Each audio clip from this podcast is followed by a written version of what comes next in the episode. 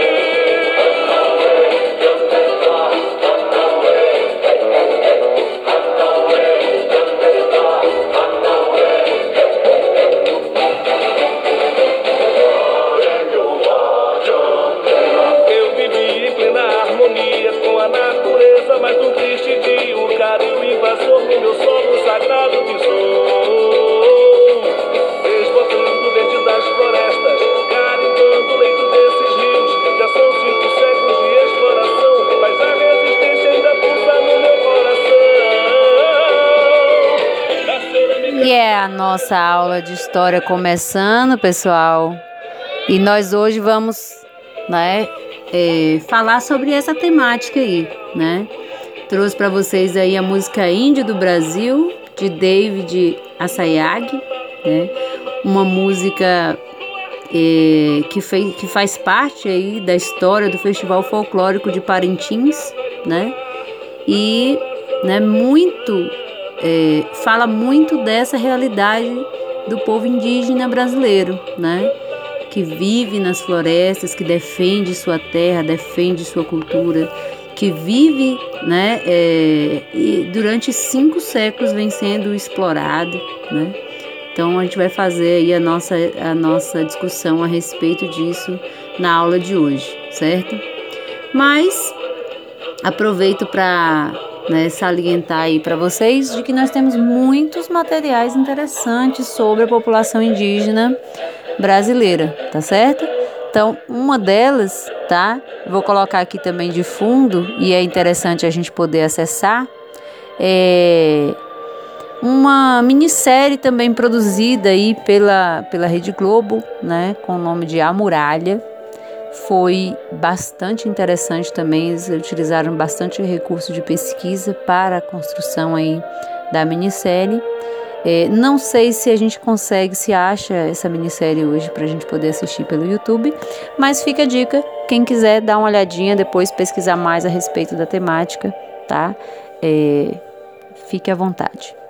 Então vamos começar a nossa aula de história de hoje, galera, é, falando aí um pouco a respeito dessa sociedade indígena, certo? Só um instantinho para a gente poder iniciar a nossa fala. Mas antes de nós começarmos realmente com a temática da aula de hoje, gente, eu queria trazer para vocês uma mensagem, né? Essa mensagem de hoje é muito especial, é, de José Fernandes de Oliveira, né? Que é mais conhecido hoje com o nome de Padre Zezinho. E Padre Zezinho intitulou esse, esse verso com, como ponte sobre as águas turbulentas. Apenas uma reflexão em dia de tempestade. E é exatamente assim que estamos vivendo agora, em uma grande tempestade. Quero ser para você como a ponte sobre o rio. Do lado de cá, o hoje. Do lado de lá, o seu amanhã. Entre os dois lados, o rio da vida. Às vezes calmo, às vezes turbulento, às vezes traiçoeiro, às vezes profundo e barrento. Atravessá-lo é preciso. Não sou Deus, nem pretendo brincar de Deus. Só Ele pode levá-lo com segurança para o outro lado. Mas eu quero ser a ponte que tornará mais fácil a travessia. Se tiver medo, passe nos meus ombros. Se não quiser correr o risco, use meus ombros. Se acha que não convém passar sozinho, use meus ombros. Se eu balançar, não fique com medo. Deus me colocou no seu caminho para ajudá-lo a cruzar aquele rio. Não hesite em pisar em meu solo. E quando já chegar, recolha-me se quiser. Se me entender bem, deixe-me onde estou. Outros passarão por mim como você passou. Mas quero que continue sua caminhada. Sou sua ponte para muitas travessias da vida, mas tenho ainda um outro nome. Se quiser, pode me chamar de amigo. E assim, gente, eu venho trazer para vocês, né, essa mensagem de que eu estou aqui simplesmente, né, para ajudar vocês a atravessar. É, podem me chamar de amigo, podem me chamar de professora, podem simplesmente nem me chamar, mas estou aqui, tá? Estou aqui para ajudar. Bom, então, dito isso, um beijo no coração, saudade de todos. Vamos vencer um dia de cada vez. Mantenham-se firmes aí nos estudos de vocês, tá? E hoje a gente vai começar então a falar a respeito né, é, da população indígena brasileira. Então, na aula passada, falamos a respeito aí da, das, de algumas sociedades é, americanas, especialmente os incas, né? já tínhamos falado sobre os maias e os astecas, e hoje a gente vai falar só sobre a população indígena brasileira, certo? Algumas coisas a gente vai deixar para posterior discussão, mas é interessante a gente é, se atentar.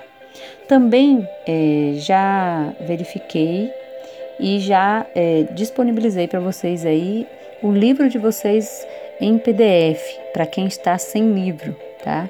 Para quem puder, mora aí perto do colégio, pode estar se deslocando até o colégio e fazendo a solicitação do livro para utilizar nas atividades, tá?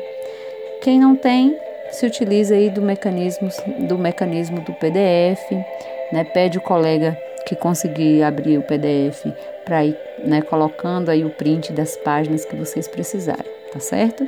A gente vai mantendo aí as nossas atividades dessa forma até, né, um, um momento que for possível, beleza? Bom, quero estar tá ressaltando aqui para vocês agora a respeito da população indígena, né, no Brasil pouco temos conhecimento né, acumulado sobre como é a vida desses indígenas do Brasil. Né? São raros os documentos que se tem com essas informações. E muitos equívocos são cometidos. Tá? Um dos equívocos é achar que todo índio usa tanga, né? mora no meio do mato e não sabe falar português, não, não conhece. Né? Então, hoje em dia não é mais assim, gente. Os índios eles não estão parados no tempo. Houve grandes mudanças, mudanças importantes, significativas para as populações indígenas brasileiras. Houve os confrontos, houve as alianças, houve o deslocamento de, de, de povos, houve áreas de conquistas, houve áreas também, né, e momentos de perda dentro da história da, das várias populações indígenas espalhadas pelo território brasileiro. É, em 1500, né, é, quando os portugueses chegaram aqui, né, é, existia aí a estimativa de 2 a 4 milhões de indígenas, né, mas alguns outros autores chegam a afirmar a existência de 6 ou até 10 milhões de indígenas vivendo aqui nesses territórios. Né. O fato é que nós podemos aí é, dizer que nós tínhamos milhões de índios agrupados e esses índios eles estavam agrupados em centenas de povos, né? E esses povos, cada um deles com uma cultura, né? Com uma língua diferente. Então tínhamos aí cerca de 1.300 línguas, né? Pelas estimativas dos pesquisadores, né? Que eram faladas dentro desse espaço territorial, tá? É, um ponto importante que a gente vai ressaltar aí, que, nós, que temos aí no nosso livro de Alfredo Boulos, é, página 22, para quem está né, acompanhando também pelo livro, é as diferenças entre os indígenas. Né? Então, muitas são as diferenças, as diferenças com relação às aparências físicas, diferenças com relação à língua, as diferenças com relação à produção artística, o tipo de música. Alguns vão se especializar na pintura corporal, outros vão se dedicar mais à questão da cestaria, da plumaria, né?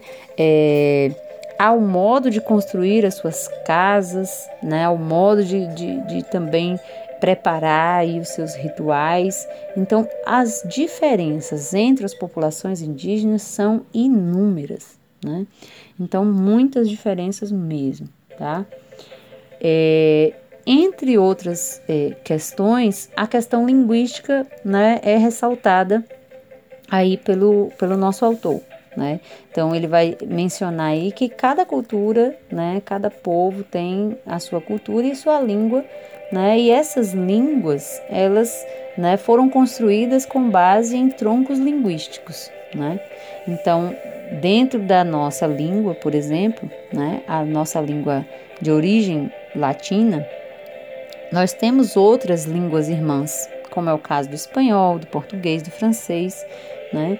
E com é, esses troncos linguísticos, a gente tem também Dentro do mesmo tronco, tronco linguístico que é o indo-europeu, nós também temos outras línguas bem diferentes das línguas de origem latina, né? Temos o irlandês, temos o alemão, temos o russo, né? Então, de acordo com essa, essa, essa forma de organização linguística, a, a, a pesquisadora Raquel Teixeira, né, ela teria identificado aqui no Brasil dois troncos linguísticos principais para as línguas indígenas. Um tronco né, seria o de origem da língua tupi e o outro da língua é, macro-G. Tá? Então, muitas dessas né, palavras, muitas das expressões, muitas vezes que nós utilizamos hoje em dia, são né, palavras, são expressões que nós herdamos né, é, das populações indígenas. Então, palavras como abacaxi, açaí, amendoim, arara, é, babaçu, bacurau, beiju, caju, é, curumim, são, são palavras indígenas, né, que foram sendo modificadas, adaptadas e a gente continua utilizando delas na nossa língua portuguesa, tá? Então, é uma das, das, das coisas que nós precisamos estar atentos, né? Que nós temos muita coisa, né? Que nós utilizamos aí de origem indígena e a gente não se dá conta disso. Na maior parte das vezes a gente, né? Nunca foi é, reforçado, nunca foi falado a respeito disso. Daí a necessidade de nós termos aí nas mudanças da, da LDB, né? Das leis de diretrizes e bases da educação, é, a incorporação mesmo de conteúdos que vão estar ressaltando né, essa, é, esse viés da cultura indígena e da cultura é, africana também dentro da nossa história, tá? Para a gente poder estar é, tá sempre recordando e sempre lembrando, tá? As artes indígenas, tá? Vamos falar um pouco a respeito disso. São várias as formas de produção né, é, artística dos ameríndios e com diferentes tipos de materiais. Né, e essas variações aí é, vão acontecer justamente por conta desses né, mecanismos, dessa pluralidade cultural que existia e que existe ainda no Brasil né, até os dias atuais. Então, Exemplos de atividades artísticas, né? A pintura corporal, a cestaria, plumagens, objetos de cerâmica, de pedra, argila, é, grandes pinturas murais, né, que foram feitas em algumas regiões aí do Brasil, também, né, com indicativo de que terem sido de né, é, sociedades indígenas aí primitivas, certo? Então, são várias as atividades e as produções artísticas aí dos índios, ok? Nós temos aí agora as semelhanças entre os indígenas,